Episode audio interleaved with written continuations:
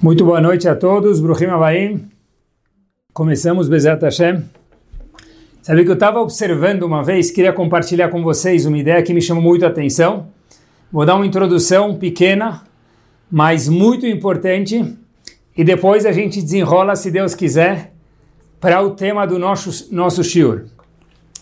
Sabe que uma das coisas mais uh, interessantes que a Torá nos conta, na Torá tem muitas mitzvot, tem muitas passagens, e a Torá também é feita de muitos personagens que compõem a Torá. Óbvio que o personagem principal da Torá é Kadosh Baruchu, mas tem outros personagens que fazem parte de verdade importantíssima dentro da Torá Kadoshá.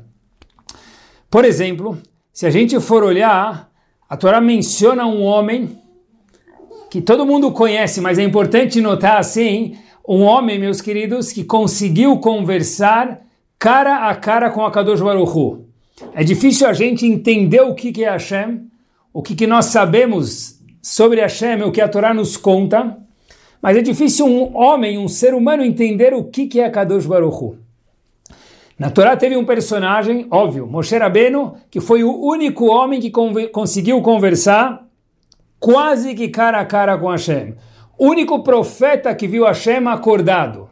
Todos os outros, que eram gigantes, estavam dormindo. Ou tiveram outros personagens na Torá também magníficos. Por exemplo, Avram Avinu descobriu a Kadosh Baruchu no mundo completamente escuro. O homem que acendeu o fósforo, iluminou o mundo no mundo completamente escuro. Rivka por exemplo, não tem só homens, tem mulheres também na Torá, pessoas muito importantes. Rivka foi a mãe, a educadora, aquela que deu começo ao povo Yehudi, né? A gente sabe que teve Rivka, Rachel, Leá, 12 tribos, são as matriarcas que chegaram no nível onde tudo vem delas também.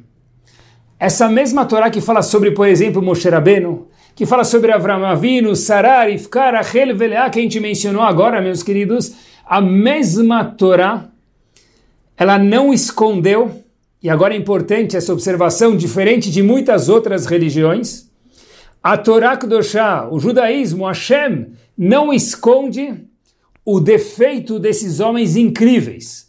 Quando a gente fala de defeitos, referindo-se a homens como Moshe Rabbeinu, como Avram Avinu, a gente só pode falar da palavra defeitos porque a Torá conta isso para gente. Mas eram defeitos muito pequenos, mas de, alguns defeitos ou algum defeito ele ou ele ou elas tinham.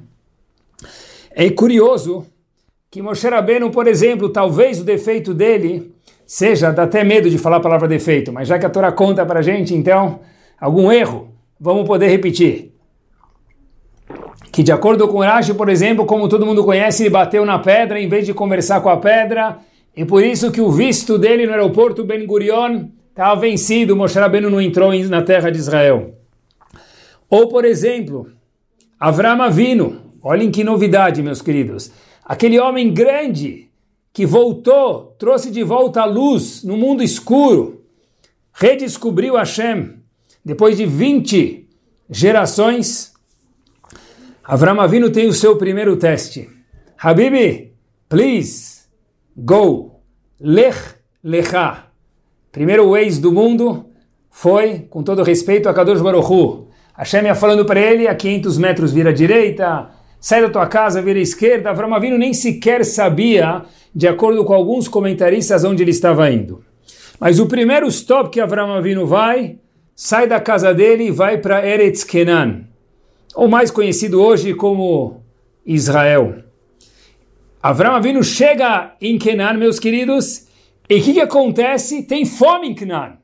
Então Avram falou, uau, que estranho. Hashem falou, sai da tua casa, vai para outro lugar, e nesse lugar você vai ter fartura, riqueza e tem fome. Então Avram Avinu fala, olha, deve ser que eu não devo ficar aqui. Avram Avinu sozinho decide ir para o Egito, onde lá tinha comida. Diz o Ramban Nachmanides, aqui Avram Avinu, o grande Avram Avinu, falhou. Pessoal, eu quero ler para vocês, meus queridos, uma linha do Ramban que é importantíssima. Kiesh Leelohim koach la'azor veleatzil. Qual foi a falha de Avram Avinu? Se Avram Avinu foi para Kenan porque Hashem mandou e lá tinha fome, Avram Avinu deveria ter ficado lá, porque Hashem tem o poder de ajudar a pessoa mesmo no lugar onde tem fome. E, Avra, e diz o Ramban algo curiosíssimo, o fato de Avram Avinu ter saído de Kenan sozinho, ido para Mitzrayim, para o Egito, diz o Ramban, pessoal, escutem isso, meus queridos. O Biglal da Varzé, por causa, pelo fato que Avram Avinu saiu de Eretz Kenan e foi sozinho, sem mandato de Hashem para o Egito, Nigzar al-Zar'o agalut be'eretz Mitzrayim. Foi decretado para os filhos dele, descendentes deles, ou nosso povo, povo Yehudi, descendentes de Avram Avinu, morar no Egito. Beyad parou nas mãos do faraó, por quê? Porque diz o no lugar onde foi feito o erro, que foi no Egito, que Avram Avinu não devia ter ido para o Egito e foi, sem ordem de Hashem, lá vai ser o castigo.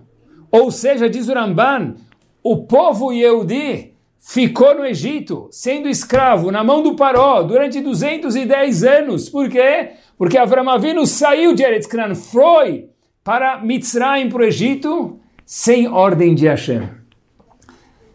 Moshe Rabbeinu fez algum erro pequeno. Avram Avinu, como a gente acabou de ver agora, fez algum tipo de erro pequeno. A Torá conta para gente, meus queridos, que homens grandes, extra large, gigantes de potencial, eles fazem erros pequenos. E esses erros pequenos, justo, pelos fato, justo pelo fato desses homens serem grandes personalidades, homens grandes, erros pequenos trazem impactos gigantes na continuidade da história do mundo e, mais importante, do povo Yehudi. Ou seja, meus queridos, a Torá nos conta a grandeza desses homens, como a gente mencionou de uma forma muito sucinta, e as falhas que a gente mencionou, dois exemplos, Moshe Rabbeinu e Avram Avinu. Apesar de serem pessoas imensuráveis, a gente nem consegue imaginar quem eram essas pessoas, a grandeza deles. Tudo que a gente estuda ainda é pouco para ser revelado na grandeza desses homens. A Torá não poupa tempo, linhas e espaço para contar para a gente as falhas desses homens. E o que, que Hashem quer contar para a gente aqui? Não seria Lachonará falar mal deles? Talvez, meus queridos, a Torá vem contar para a gente que mesmo Gdolim, mesmo pessoas grandes demais, e esse é um erro que a gente acaba fazendo sem querer, também são seres humanos. Eu repito, mesmo Gdolim, óbvio que é outro naipe de pessoa, mas mesmo Gdolim, mesmo pessoas grandes demais, também são seres humanos. E um ser humano, por definição, sem querer, e obviamente depende de cada um e um, acaba errando, porque errar é humano. Mas o mais bárbaro de tudo, meus queridos, é que como que esses homens que também erraram, mas erraram muito pouco e acertaram demais, fizeram para crescer? Porque Moshe Rabbeinu não nasceu, Moshe Rabbeinu. Avram Avinu não nasceu, Avram Avinu. O fato curioso que diz o Rambam, agora me veio à mente, quando estou falando do Shiro agora, o Rambam Maimoni diz que Avram Avinu participou quando pequeno e fez idolatria. Não, é, não nasceram do jeito que nós conhecemos eles se a gente for olhar, talvez, vamos nos aventurar a dizer que esses personagens, eles conheciam as qualidades que eles tinham e que pontos, vamos chamar assim, menos bons que eles tinham e precisavam ser desenvolvidos. Pessoas grandes, mesmo que erram, meus queridos, a grandeza que faz uma pessoa crescer é o autoconhecimento. É o que o Mussar faz com a pessoa, que a pessoa pode conhecer as suas midot. A pessoa se conhecer, para que a pessoa se desenvolva em tudo, como pessoa, como Yehudi, como marido, como esposa, como filho, como empregado, como patrão. A pessoa precisa se conhecer, porque se a pessoa, por exemplo, fica chateado muitas vezes e nem percebe isso, como que ele vai consertar quando ele escutar quanto não gostoso é ser chateado ou quanto bom é ficar feliz. Ou, por exemplo, se a gente escuta quanto que é ruim ficar estressado. Hoje no mundo, a primeira pergunta no exame é: será que você é estressado? Difícil alguém responder sim. Porque a gente não quer falar que a gente é estressado e a maioria de nós, talvez, sem querer, acaba nem se conhecendo. Eu não sou estressado. Pronto, só pelo fato de responder assim, já mostrou que de fato é estressado. Se autoconhecer é uma grandeza magna e certeza, se a gente, quando a gente olha na Torá, a gente vê que pessoas como Avram Avinu, como Moshe Rabbeinu e demais personagens se autoconheciam. E é por isso que eles conseguiram também grande parte da equação do crescimento deles se devia ao fato deles se autoconhecerem como pessoas. Que qualidades eu tenho, que defeitos eu tenho, como eu posso melhorar. E aí quando a gente escuta um shiur, está falando comigo, não está falando comigo. Olhem que interessante. Eu queria falar sobre um ponto que às vezes, uma das midot, que às vezes a gente esquece de abordar ela, ou a gente talvez não conheça tão bem, e queria ver junto com vocês o que a Torá tem a dizer sobre essa midá para cada um de nós. Olha que interessante. Falando em autoconhecimento, e pessoas grandes que também erram, têm o um acerto de se autoconhecer. Queria autoconhecer junto com vocês depois dessa introdução, cada um se autoconhecer um pouquinho melhor ainda, uma das midot. Olhem que fantástico, meus queridos. Os dez mandamentos, cada um deles tem uma mitzvah, um tzivui, um do it ou don't do it, faça ou não faça. Um deles é um dos mandamentos, talvez, de acordo com, os comentaristas, talvez não, é o mais difícil. Acompanhe comigo. O DNA do mundo é a Torá. Não que eu olho para o mundo e eu olho para a Torá para saber como me relacionar ao mundo. Está errado. O DNA do mundo é a Torá. A Torá foi criada antes do mundo. A planta, maquete do mundo, meus queridos, é a Torá. Mais especificamente, Sefer Bereshit. E a Midah de hoje é a que fala sobre o décimo mandamento. É o seguinte, a Torá conta para a gente, e a gente tem que tentar escutar como que se fosse a primeira vez, porque tem que ser impactante. Peço para a ajuda de Hashem para tentar passar isso para vocês. Cain e Hevel, os dois primeiros filhos de Avram Avino, de Adam Arishon, melhor dizendo dois primeiras criaturas que não eram filhos de Deus diretamente. Adão e Havá eram filhos de Deus. Cain e Hebel, filhos de Adão e Havá, do primeiro homem e primeira mulher.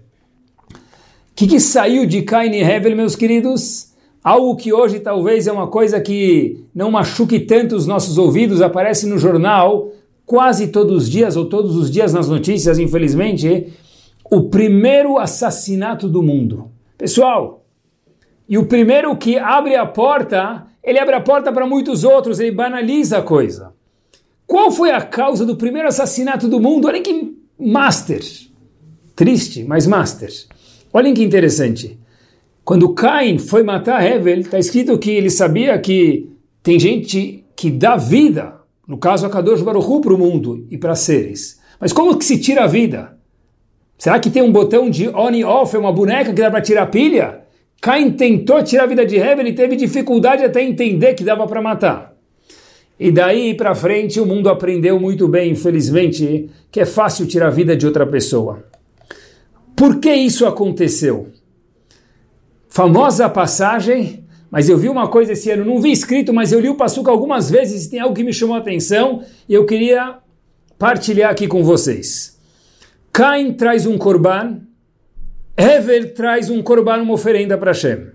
O que acontece, todo mundo sabe, vou ler um passuco para vocês. Parashat Bereshit. Vaisha Hashem el Hevel vel minchato. Hashem recebe a oferenda de Hevel. Vel kain vel minchato Mas não recebe o korban, a oferenda de Cain. O que, que acontece com Cain, que é o mais normal? Vai le Cain Caim ficou muito chateado, muito chateado. Meu irmão foi aceito o Corban, eu não fui aceito, Caim ficou muito chateado. Eu fiquei pensando, por que, que Caim ficou chateado?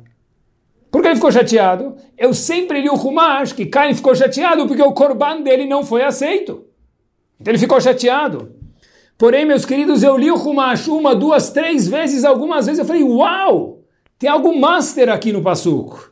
A Torá não nos diz que Cain ficou chateado porque o corban dele não foi aceito. Diz o Vaisha Hashem. Hashem recebeu o corban de Hevel. E termina o Pasuk dizendo, e o de Cain ele não recebeu. Logo depois vem a Torá e nos conta um ou dois versos depois, Cain levanta e comete o primeiro assassinato da história do mundo. Espera aí, por que, que a Torá precisa me contar que Hashem recebeu o Corban de Hevel e não de Cain e depois Cain matou Hevel?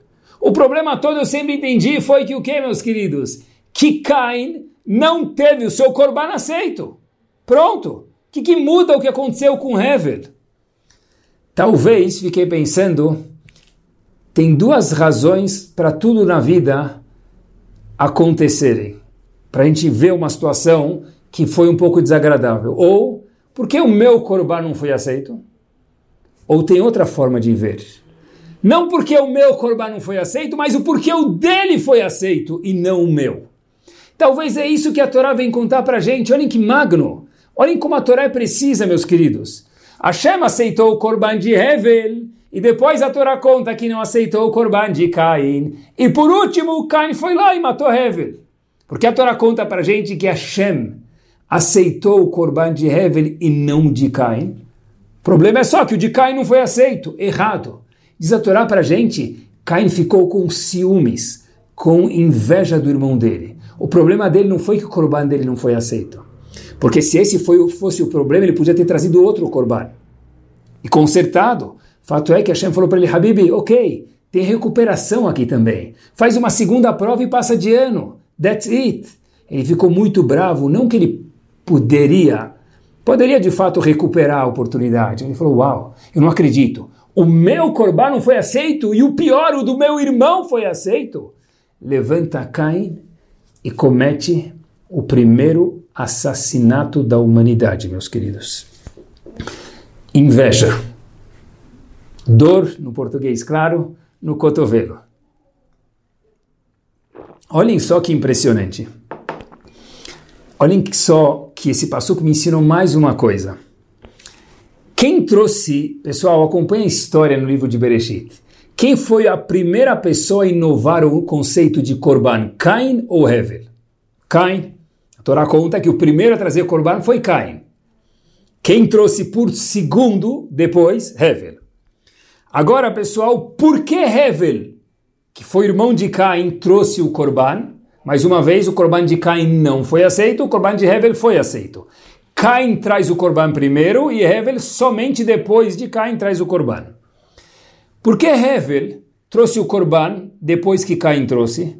A Torá precisa e diz Ve'evelevi gam hu. Diz a Torá que Hevel também trouxe um Corban depois de Cain.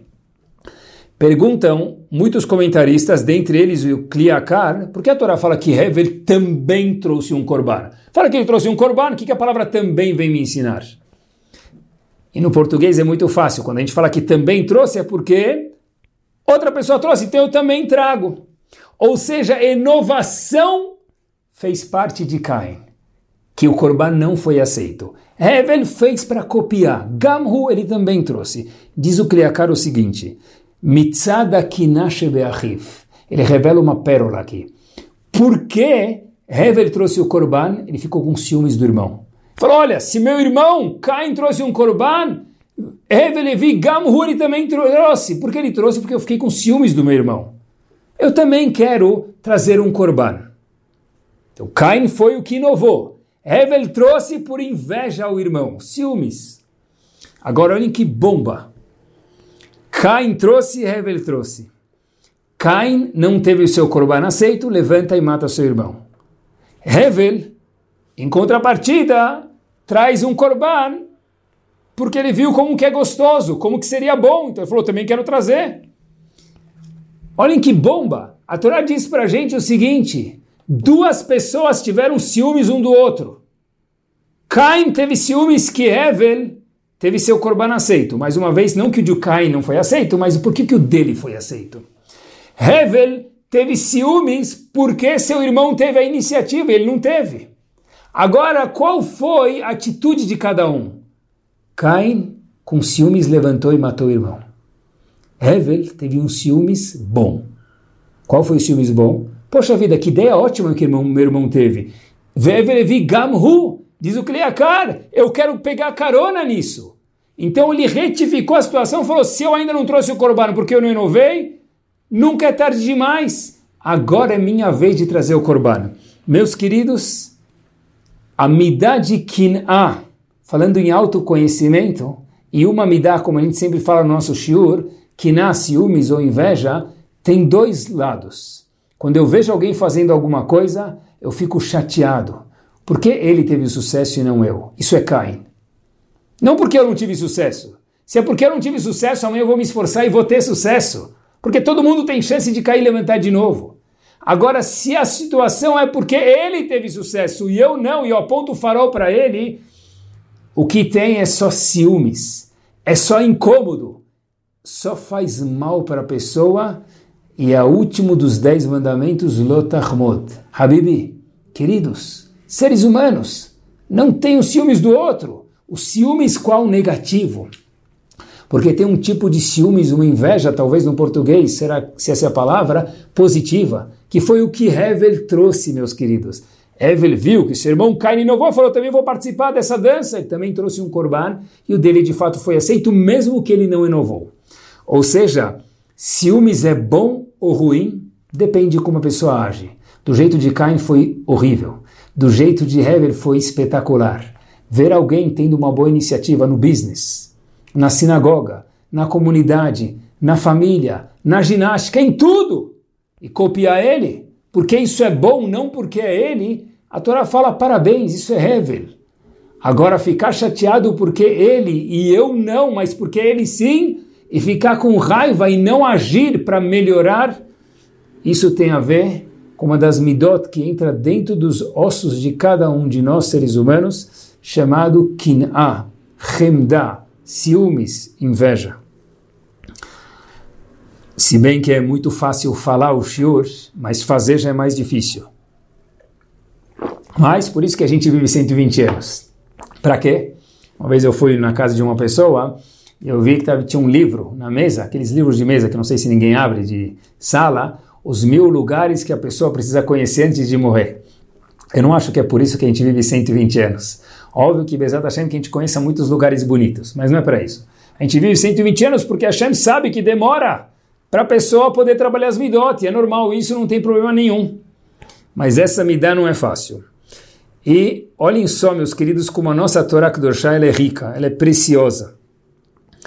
A Torá conta para a gente, quando se fala de ciúmes, se fala de educação dos filhos, se fala de autoconhecimento, diz a Torá o seguinte, a história de Yosef foi uma história muito difícil na Torá. Filminhos de Hollywood fazem uma ideia bonitinha, mas foi difícil. Teve consequências muito fortes na Torá, na história do, da humanidade, nos, nos Eudim. Por que, que começou toda a história de Yosef? Aonde começou tudo? Diz Agmará, diz o Talmud, diz o cérebro de Hashem, Shebishvil Mishkal Shnei Selaim Milat Shenatan Yaakov Leosef o que aconteceu? Yoter Misher Benav Nitkaneu Boechav Ve'ardu Avotem Lemitzrayim. Tradução imediata e importantíssima. Pelo fato que Yaakov, pai das doze tribos, deu para Yosef um pouco de linho, não sei se o linho valia mil, dez mil ou cem mil, talvez valia mil, eu não sei, a mais para um filho do que para outro, o que aconteceu? Os filhos ficaram todos com ciúmes de Yosef raiva de Yosef, venderam ele e o resto é história, nós fomos parar no Egito. Olhem que interessante. Quanta riqueza, e precisa da Gemara contar para a gente isso, para saber identificar o que causou tudo. Porque na hora não dá para ver, nós não somos transparentes. Os irmãos de Yosef não eram transparentes, eram pessoas gigantes, doze tribos. Mas no naipe elevadíssimo deles, no Rolls Royce, qualquer risquinho fica notável. Nas doze tribos, que eram mais do que um Rolls Royce, qualquer coisa fica notável. E o risquinho teve causa em quê? Diz a Torá, pelo fato que Jacó fez um erro pequeno. de privilegiar Yosef mais do que os irmãos, por qualquer razão que ele tinha uma razão, por isso Yosef foi privilegiado, os irmãos, que eram doze tribos, ficaram com ciúmes de Yosef. É interessantíssimo conhecermos as midot, o que nós sentimos, para depois podermos crescer. Se a pessoa não conhece suas midot, o seu eu, difícil a pessoa crescer, meus queridos. Hoje em dia a pessoa tem dois minutos livre, ele não consegue ficar sozinho. Ele pega o melhor amigo do homem, inseparável, todas as ocasiões, em todos os momentos, menos no Shabat, que é o celular, ele já começa a olhar para ver se tem alguma coisa nova. Difícil o homem saber ficar sozinho, o ser humano saber ficar sozinho, homem ou mulher. Mas, pessoal, olha que interessante, se autoconhecer, às vezes ficar sozinho. Não ficar sozinho, retifico, ficar comigo mesmo. Por que, que a midade que ah, ela existe? Ciúmes, inveja, para que possamos aprender dos outros e trampolim crescermos. Igual que Hevel aprendeu de Cain. Se ele trouxe um corban, ideia tão bonita, eu também vou fazer. Se ele importou um produto e está dando certo, eu também vou importar. O Brasil está aberto, o mundo está aberto para todo mundo, não é só uma pessoa. Se alguém fez um curso e ajudou tanto ele, eu também vou fazer. Se alguém parou de comer, emagreceu ficou tão bem, eu também quero. Aprende dos outros se não tem problema. Hashem falou: estamos aí, temos um monte de pessoas espetaculares ao nosso redor para aprender e nós também somos exemplo para muitas pessoas, com certeza. Mas uma coisa a gente precisa saber. Escutem só essa história. História verídica, algumas dezenas de anos atrás, a história se passa em Iradim. Quando se fala de Iradim, já é fácil para qualquer conhecedor saber que quando se fala de Iradim, se fala do Hafetz Haim, dentre outros. Chegando à festa de Sukkot, e parte integral de Sukkot são as quatro espécies, Arbataminim. Só que naquela época, muitas vezes, ninguém tinha os Arbataminim, ou talvez uma pessoa só tinha os Arbataminim para a cidade inteira como era, para quem lembra, algumas 10, 20 anos atrás aqui no Brasil também, em muitos outros lugares do mundo. Voltamos à história, não tinha Arbat Aminim em Radin, até que depois chega uma notícia master em Radin, que eles conseguiram um set dos Arbat Aminim das quatro espécies para Sukkot. Uau! Foi a novidade do dia, foi o bafafá do dia. Não tinha Instagram, mas era isso que pop-up nos celulares ou na cabeça das pessoas do antigamente. Primeiro dia de Yom Tov, teve uma fila para pegar Lulav e Trog, Adá Sieravá, meus queridos. Cada um pega e agora é a hora do Halel. No Halel também nós costumamos pegar as quatro espécies. Quem vai segurar as quatro espécies no Halel? Só dá para uma pessoa segurar e balançar as quatro espécies, como nós temos o costume na hora do Halel, na Tfilah. Obviamente, que ninguém nem pensou muito, nem titubearam, de imediato falaram, óbvio, o sábio daqui, da nossa cidade, o sábio do mundo, nada mais, nada menos que o Hafetz Haim. Hafetz Haim diz, muito obrigado, mas eu não quero. Falam para o Hafetz Haim, mas por que, Rav? Fizemos alguma coisa para o senhor? Pessoal, olhem o que é um Talmud Raham, olhem o que é conhecer as Midot. Disse o Hafetz Haim, óbvio que eu queria muito pegar os Arbatamenim também no Halel. Mas eu não posso. Por quê? Porque eu estou certo que Halel é um minhag, é um costume ótimo pegar as quatro espécies no Halel. Mas certeza que deixar outras pessoas com inveja é uma verá. Eu não posso fazer algo para cumprir um minhag às custas de deixar outros Eudim com inveja. E o que mais me chamou a atenção na história, eu queria compartilhar com vocês, foi o seguinte que o Hafetz Haim estava ciente que isso ia causar inveja. Ah, mas ele é o Hafetz Haim, não interessa, mas somos seres humanos. E fazer coisas perante outros que não têm gera inveja. E quando gera inveja, é um problema. Igual que nós não podemos ter inveja, nós podemos não podemos causar inveja nos outros. Mas o mais bárbaro de tudo é que o Hafetz Haim sabia que tinha um tzadikim grandes na cidade dele. Mas mesmo um tzadik também dentro de si, se não trabalhar, tem a midá de kiná que precisa sempre ser verificada. Todos nós temos. É normal. E é espetacular saber o que nós temos e o que nós precisamos melhorar. Isso nos leva um passo adiante para a gente conduzir agora a Sibezat Hashem até o fim do Shiur, que está ligado com isso. O famoso Ain Hara. Seja você Sfaradi, meu querido, ou minha senhora, ou não, Ain Hara é um tema que chacoalha cabeças.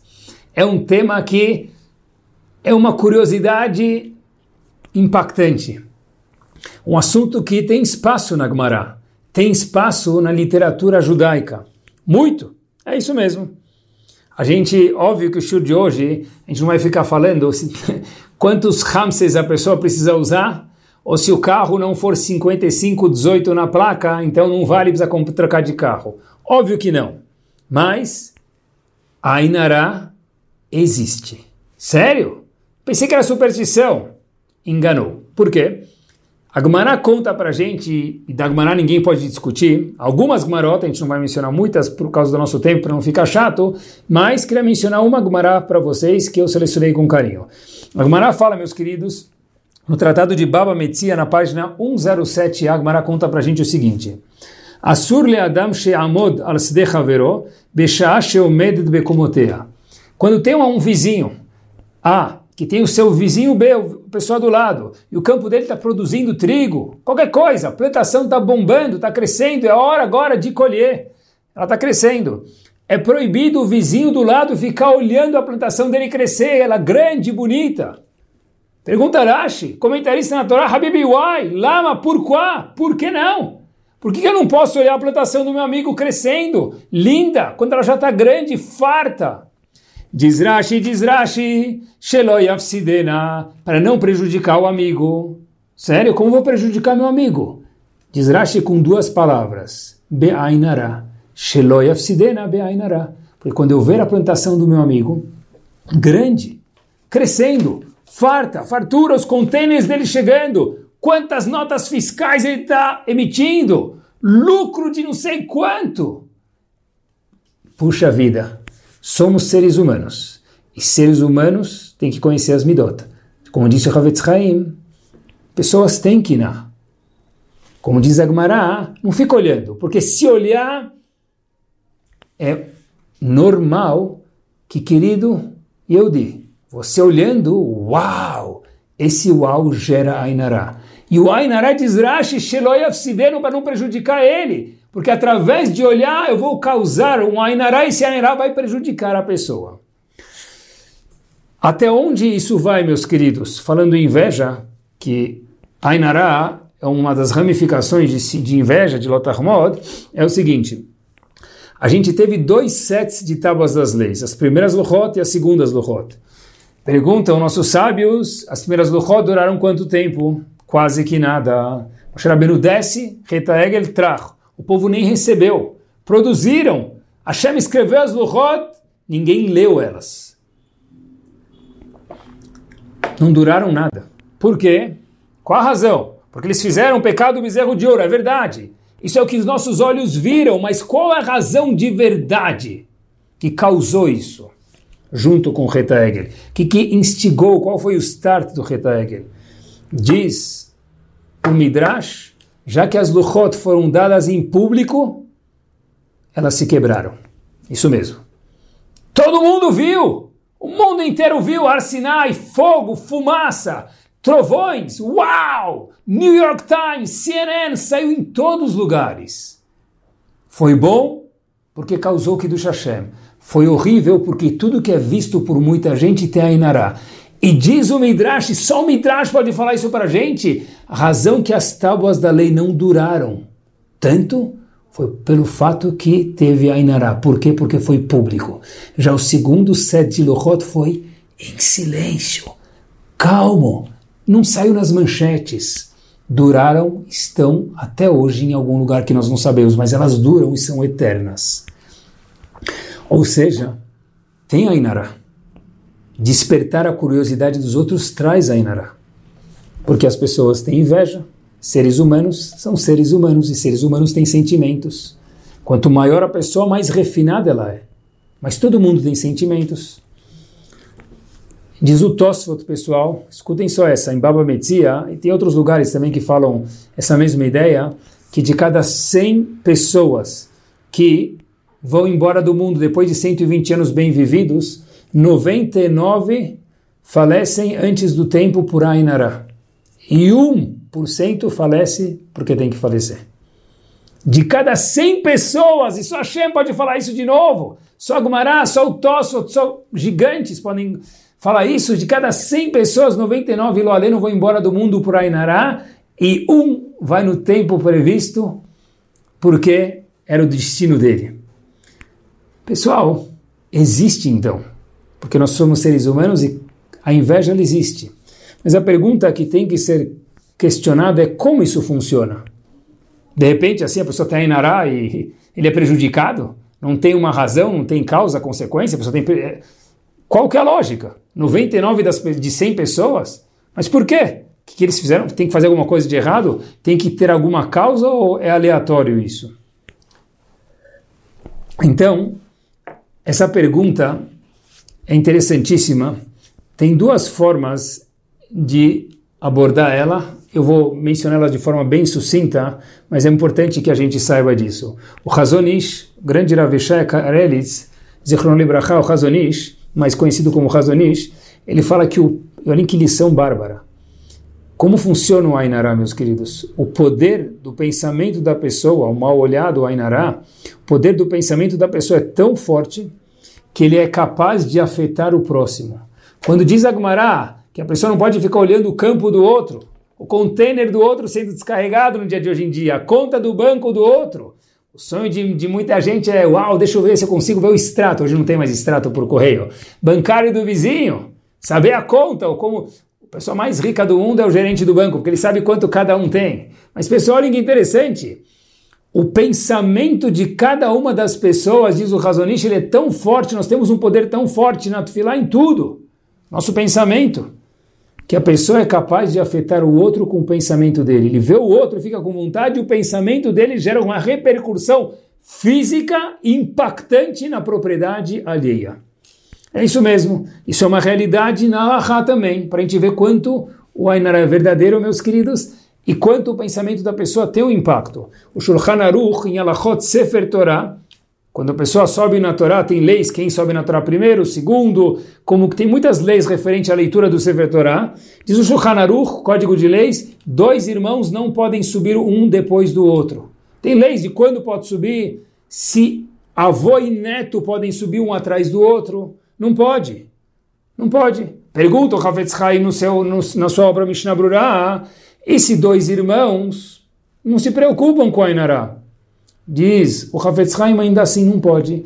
Um irmão depois do outro não podem subir na Torá um seguido do outro. Porque tu vai falar, uau, olha, dois irmãos subiram. Mas e daí? Eles não estão nem aí, não interessa. Chamar a atenção dos outros traz lo aleno ain.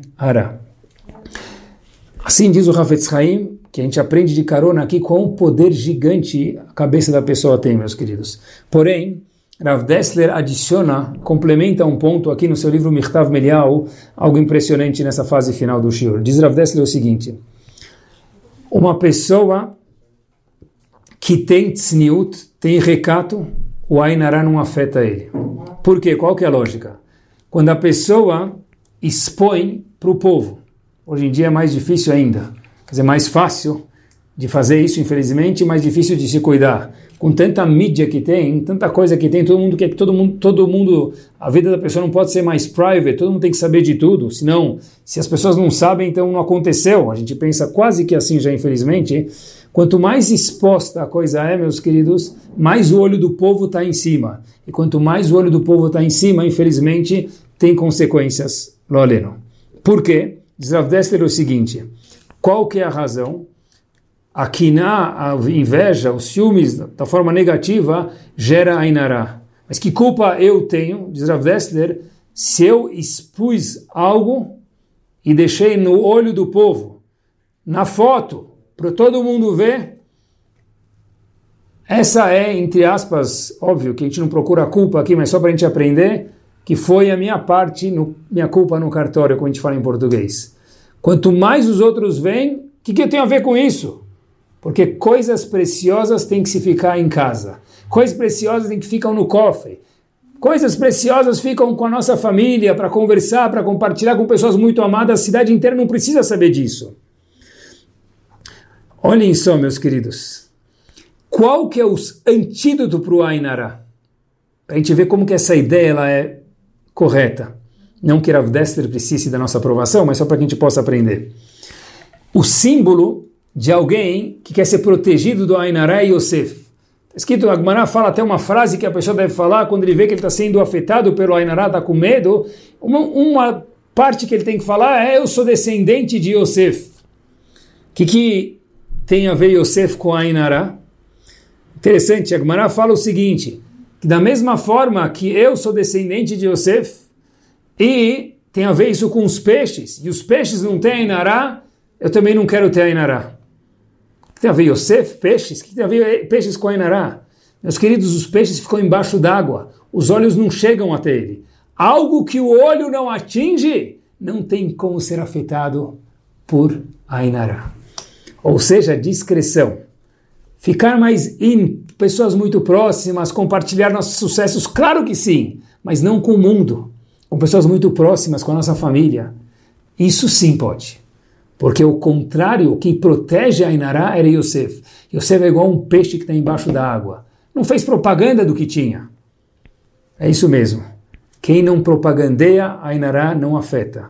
Show off, exposição, vitrine da Oscar Freire, meus queridos, não é para um Yehudi. Expor tudo para os outros, não ter loja no Oscar Freire. Sermos vitrines, isso não é, meus queridos, algo que o Yehudi tem que preservar e querer. Não. Tzniut traz proteção. Ah, mas aqueles fios lá não protegem a gente, Rabino? Claro que protegem. Se os fios forem o tzitzit, certeza. Mas aqueles fios vermelhos, meus queridos, eu sempre costumo dizer que os fios vermelhos são uma segurá para Parnassá. Para quem? para o homem que vende os fios vermelhos. Esse certeza aqui vai ficar rico. Mas, muito mais importante que os fios vermelhos, meus queridos, é os fios, se forem do tzitzi, tudo bem, ou a discreção que nós temos que ter. Isso mesmo. Quando a Torá fala sobre a tzniut de uma mulher, é para não atingir o olho de outro homem. Por quê? Porque quanto mais olharem, pior fica, mais exposto é. E quando se refere a uma mitzvah, tem problema de Ainará? falar que fulano ajudou, fulano construiu, fulano doou. Poxa, agora que eu escutei tanto de expor, eu não quero mais dar tzedakah. Eu não quero mais doar, eu quero que tire minha placa da sinagoga, da, ou, da, ou da yeshiva, ou do kolel, ou de uma instituição que precisa de necessitados. Boa pergunta. Tudo tem resposta nos nossos livros. A Gemara conta para gente, no Tratado de Eruvin, na página 64a, da filme passou faz alguns dias atrás, algo impactante. O Mara fala o seguinte: se uma pessoa fez um business e foi muito bem sucedido de forma fácil, por exemplo, ele herdou um dinheiro muito grande da esposa que casou com ele, ou algum tio, vô, sei lá, que vive que vive para 120 anos, deixou para ele algo e pessoas ficaram sabendo. Pergunta a Gmará, o que, que a pessoa deve fazer para preservar o dinheiro? Sério? Preservar o dinheiro, Razito? Por quê? porque as pessoas vão ficar sabendo. Se as pessoas sabem, tem Ainará. Como que preserva o dinheiro, diz o Talmud? Se ocupe com uma mitzvah.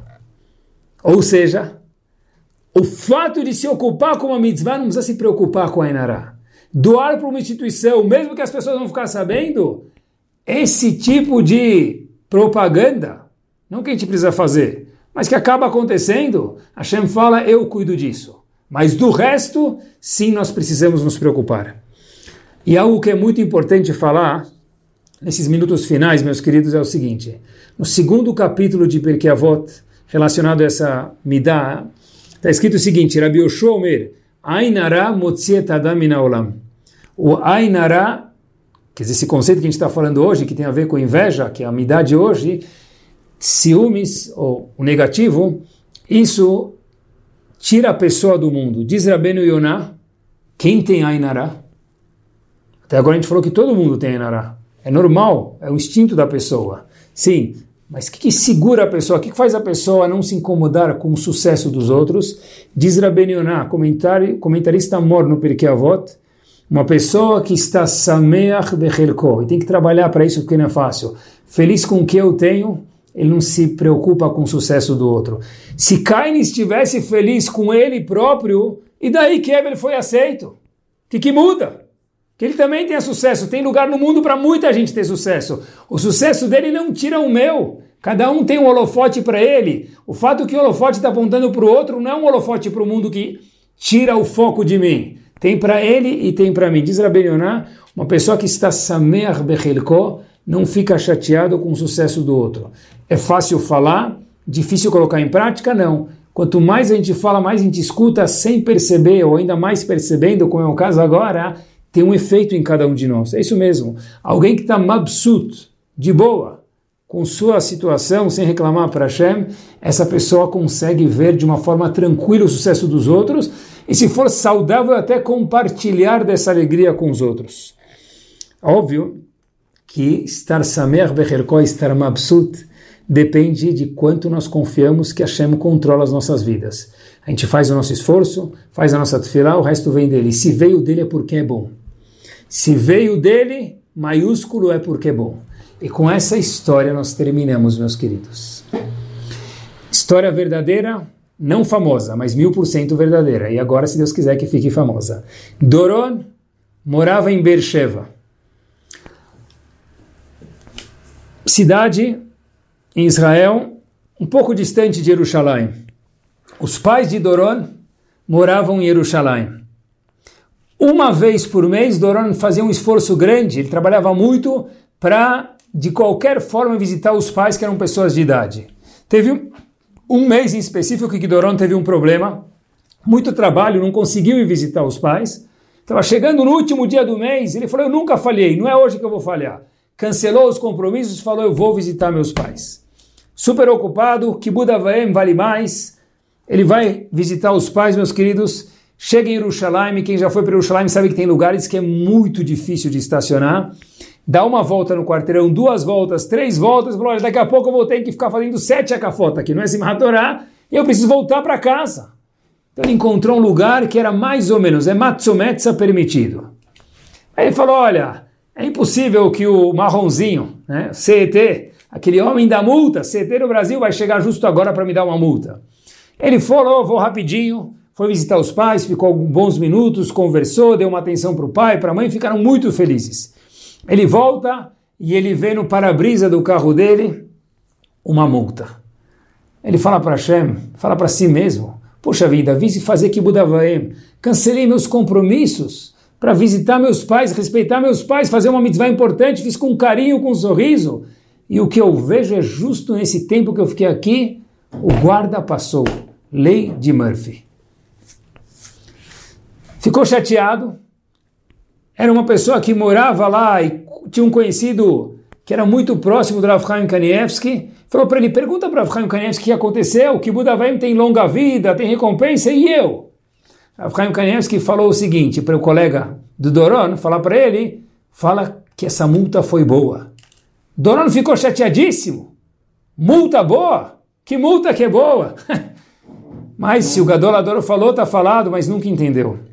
Meus queridos, algumas semanas depois, Doron recebe um julgamento, uma carta intimando ele para a corte, porque um dos competidores dele, que ficava com muitos ciúmes dele, que é o estilo de hoje, tentava pegar ele de cabo a rabo e prejudicar ele e indiciou Doron de ter roubado o depósito dele. E Doron falou: Eu nunca teria feito isso com meu competidor, nunca fiz. É ciúmes dele, eu não fiz nada. Falou: Meu amigo, você tem que provar para a gente. Foi tal dia e você foi indiciado. Então o advogado tinha que provar, e como que o advogado vai provar que não foi ele? Tinha algumas provas que pareciam ser ele, e como o advogado vai provar que não foi ele? Até que Doron lembrou. A multa a multa, eu recebi a multa escrita por um oficial. Eu lembro da cara do oficial, eu tenho a multa. É a mesma data que estão me incriminando de ter roubado o depósito do, do meu competidor.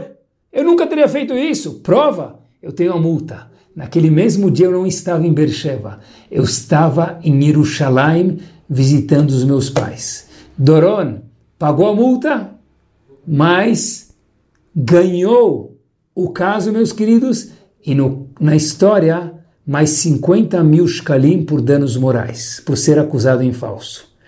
Tudo que a Kadosh Baruch Hu faz para a gente, às vezes parece uma multa, mas essa multa, lo aleno, é uma prova que vai nos salvar de outros casos desagradáveis. Que Bezat Hashem, a gente possa confiar em Akadosh Baruch Hu, conhecer nossas midot, Ok, todo mundo tem inveja, é normal. Precisamos trabalhar sobre isso.